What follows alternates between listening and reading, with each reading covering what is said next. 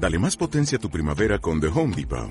Obtén una potencia similar a la de la gasolina para podar, recortar y soplar con el sistema OnePlus de 18 voltios de Ryobi desde solo 89 dólares. Potencia para podar un tercio de un acre con una carga.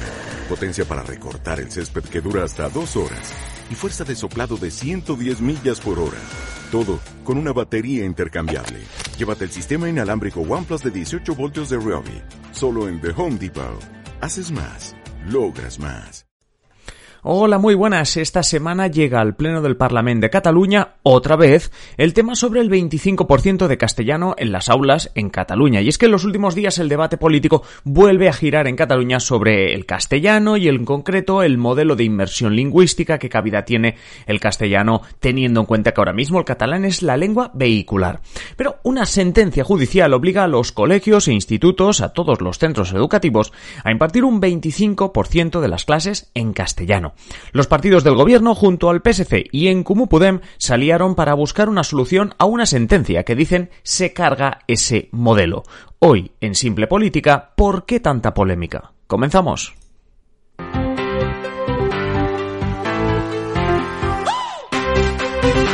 Os habla Adrián Caballero y esto es Simple Política, el podcast que trata de simplificar y traducir todos esos conceptos, estrategias y temas que están presentes cada día en los medios y que nos gustaría entender mejor.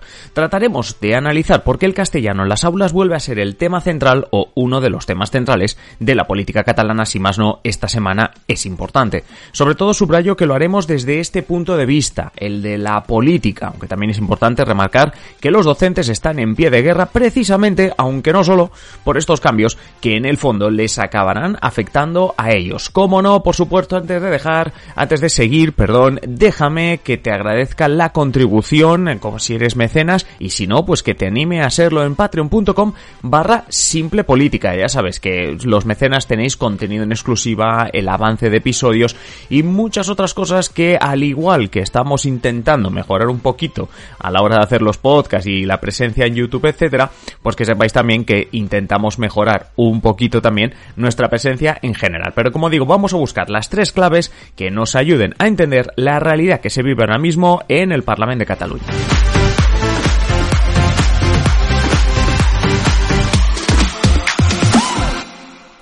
Primera clave, el origen de la polémica.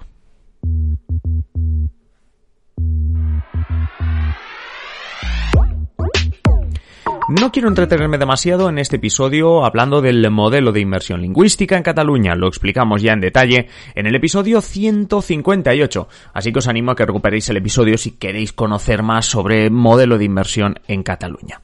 Pero vaya, es un modelo que funciona en Cataluña desde los años 80 y que trata de responder a la necesidad que se detectaba ya en aquella época de cuidar el catalán, especialmente en zonas que desde años atrás estaban recibiendo una fuerte inmigración procedente de otras partes de España.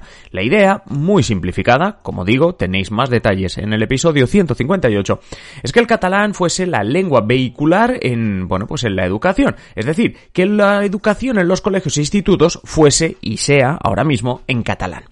De esta manera compensas el poco uso que en ciertas zonas de Cataluña se le dará al catalán en la casa, en el trabajo, en las plazas, etcétera, con un uso intensivo en el colegio que como mínimo te garantiza que las generaciones jóvenes conocen el idioma y lo han practicado y oído durante unos años, como mínimos los de la educación.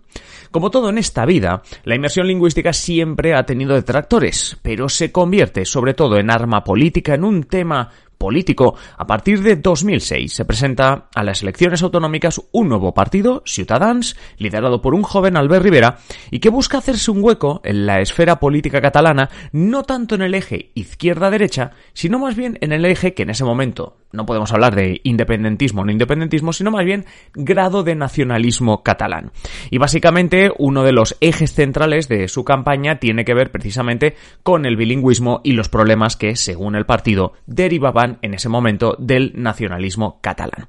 Así, la inmersión lingüística es claramente un obstáculo para garantizar, para garantizar perdón, un bilingüismo real. Es cuando empiezan, perdón, es cuando empiezan las campañas sobre un castellano amenazado en Cataluña, especialmente en las aulas porque había una ley que lo blindaba El crecimiento de Ciutadans en Cataluña, obviamente luego vino en España, pero el crecimiento en Cataluña lo acompaña de un incremento de preguntas en el Parlamento, debates, intervenciones en los medios, etcétera, donde se pone cada vez más en cuestión el modelo de inmersión lingüística. Y como Ciutadans está subiendo, Ciudadanos está subiendo, lo que ocurre es que otros partidos también se posicionan evidentemente, unos para defenderlo, es decir, la parte más nacionalista, independentista, para defender ese modelo, y otros partidos, pues para posicionarse también a favor de un bilingüismo o de una ordenación. Recordad al ministro de Educación y Cultura, José Ignacio Ver, con esa intervención en el Congreso de los eh, Diputados diciendo que el objetivo era españolizar a los niños catalanes. Esto ya estamos hablando de estallido del proceso independentista a finales de 2012 que ayudó si podemos decir ayudar, bueno, pues básicamente a que el debate sobre el castellano en las aulas estuviese en boca de todos. Y mientras, en la práctica, el modelo funcionaba a medias, como reconocen algunos docentes, hay entornos que, por la procedencia de los alumnos y el contexto sociodemográfico, pues hacía complejo que todas las clases pudiesen ser en catalán y que se estuviese cumpliendo con el modelo de inmersión lingüística. Pero empieza a pasar todo ya a la parte judicial, como decimos, especialmente en el contexto del proceso independentista. La ley BERT educativa que obliga a que los alumnos reciban la enseñanza en ambas lenguas, denuncias de asociaciones, también de algunos padres, y llegan algunas sentencias. Informaba hace un tiempo el diario.es que como colegios e institutos de una, bueno, pues de varios lugares de Cataluña, por el simple hecho de que una o dos familias habían reclamado la escolarización bilingüe para sus hijos, la justicia estaba adoptando como buena una sentencia para que aproximadamente el 25% de las clases se hiciesen en castellano. Para finales de 2021 había casi una veintena de centros educativos en los que habían recibido al menos alguna reclamación de este tipo.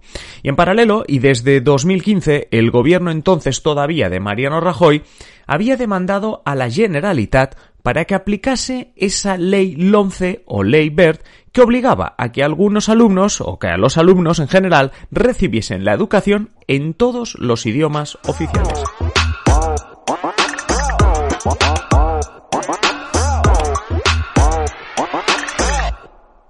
Segunda clave, Canet de Mar y la sentencia del Tribunal Supremo.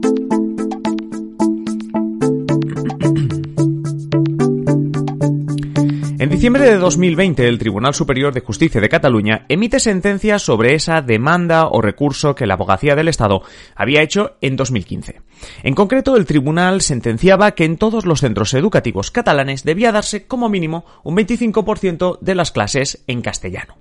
Por un lado, la sentencia consideraba que en los centros el uso del castellano era residual y por el otro, aunque nadie le había pedido fijar un porcentaje, habían decidido que el porcentaje fuese del 25%, argumentando que así se garantizaba que las clases en castellano no solo serían las de lengua castellana, sino que estarían obligando, entre comillas, a que hubiese también alguna otra asignatura, la que sea, pero que no fuese una lengua, que también sería en castellano. Básicamente, por eso se decidió. Las reacciones en Cataluña fueron dispares. PP y Ciudadanos celebran la sentencia, los independentistas denuncian un ataque gravísimo contra el catalán y PSC y en pues un poco a contrapié, en una posición, vamos a decirlo así, un poco más incómoda. La cuestión es que la Generalitat recurre la sentencia. A finales de noviembre de 2021, casi un año después, el Tribunal Supremo decide que no admite el recurso de la Generalitat y por tanto deja consolidada la sentencia que obliga al 25% de castellano en las aulas. Primer encontronazo, primer ejemplo ya con esta sentencia última que acabamos de decir del Tribunal Supremo. Canet de Mar. Este pasado mes de diciembre de 2021, la escuela Turo d'Aldrac de Canet de Mar recibe una orden judicial para impartir el 25% de clases en castellano a raíz de la petición de una familia. Eso desató una tormenta política. Manifestaciones en favor de mantener las clases en catalán, con el apoyo del gobierno catalán y las entidades y asociaciones independentistas, pero también la de padres y madres y docentes, medios y partidos españoles criticando la reacción oficial y denunciando una campaña de acoso contra el niño, contra el alumno de dicha familia. Pero la sentencia es firme ya en ese momento y aunque incluso se oyen voces desde el propio Ejecutivo que hablan de no acatar la sentencia, el conseller de Educación, Josep González Cambrai, es consciente de que la orden es que el propio Govern y la legislación catalana se adapten a la sentencia. Es así como a finales de enero, la sentencia del Tribunal Superior de Justicia de Cataluña, que ahora ya con todo aclarado por parte del Tribunal Supremo, pues ya lo tiene todo aclarado, y lo que hace es darle dos meses a la Consellería de Educación para que aplique ese 25% en todas las aulas. Clave número 3. El pacto a medias.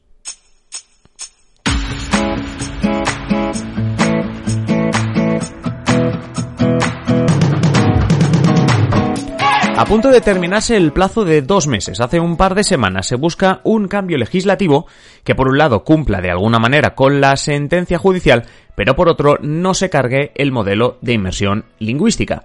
Es así como llegamos al 24 de marzo y nos encontramos con un pacto entre Esquerra Republicana, Junts per Catalunya, el PSC y los comunes, la rama catalana de Podemos. Lo más importante del pacto es que reconoce por ley al castellano como lengua de uso en la escuela. En concreto, el pacto consiste en cambiar el artículo 21 de la Ley de Política Lingüística, que hasta entonces reconocía al catalán como la lengua vehicular del sistema educativo y ahora, con ese pacto, incorpora el castellano aunque no dicen qué porcentaje. Lo deja todo en manos de lo que se llama proyectos de los centros educativos, con lo que, y esto también ha sido tema fuerte de debate, pasas un poco la pelota a los directores y responsables de los institutos. A todo esto dejadme poner contexto. En las últimas semanas ha habido huelgas y manifestaciones en la educación catalana contra el plan educativo para el próximo curso escolar. Quiero decir que esto es una gota más, un tema más de carga y de polémica y de crítica por parte de los docentes y la dirección de los centros, unos docentes, una parte de los docentes, una parte de, de los centros que han pedido incluso la dimisión del conseller de educación, que antes hablábamos de él, de Josep González Cambrai, no por el tema de esta sentencia, sino por otras cuestiones que hoy nos enrollaríamos mucho si, ahora hablásemos de eso. La cuestión, volviendo al pacto. Esquerra, Junts, PSC y Comunes que pactan este cambio con el que confían que el Tribunal Superior de Justicia quedará satisfecho porque abre de par en par la puerta a que el castellano sea usado en las aulas. Aunque los partidos independentistas del gobierno aseguraban que esto garantizaba de alguna manera el modelo de inmersión y que los centros tendrían las herramientas suficientes para esquivar lo del 25%, las redes sociales no tardaron ni horas en arder tras saberse este pacto. La comunidad educativa puso el grito en el cielo, un sector independentista también, y visto lo visto, a las pocas horas de la firma del pacto, Junts per Catalunya ya se había desmarcado del pacto, dejaba congelado su apoyo al mismo. Sí, usó esta palabra, usó la palabra congelar el apoyo. El argumento no era que hubiese independentistas criticando, porque claro, ahí quedas fatal si dices eso, sino que debía buscarse todo el consenso con la comunidad educativa. Se aprovechó que la comunidad educativa había puesto el grito en el cielo para decir, oye, hay que buscar un consenso, quizá nos hemos precipitado, reconocemos que nos hemos precipitado. A todo esto, no hemos comentado que el otro partido independentista, del que no habíamos hablado todavía en el episodio, la CUP, se ha mostrado desde un primer momento en contra de este pacto, a favor de desobedecer la sentencia judicial e incluso de blindar aún más por ley el uso del catalán. ¿Y por qué hablamos de este tema hoy? Ya lo hemos comentado, porque esta modificación de la Ley de Política Lingüística se vota en el Pleno del Parlamento este martes y este miércoles, el de esta semana, y como vemos, estamos hablando de un tema que especialmente desde hace 15 años se ha vuelto tan delicado como arma política.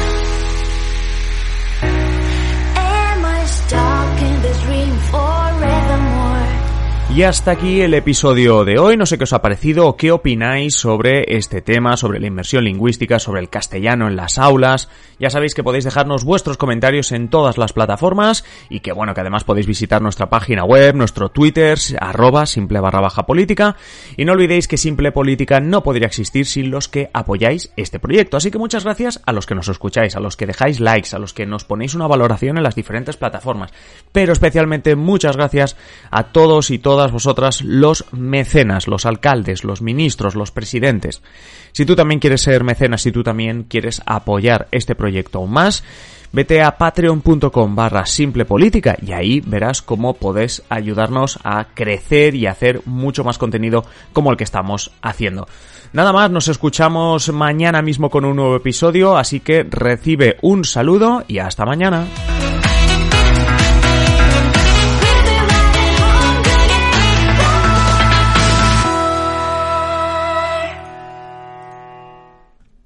Grand Canyon University, an affordable private Christian university, is one of the largest and fastest growing universities in the country, offering more than 270 programs online. In addition to federal grants and aid, GCU's online students received nearly $130 million in institutional scholarships in 2022.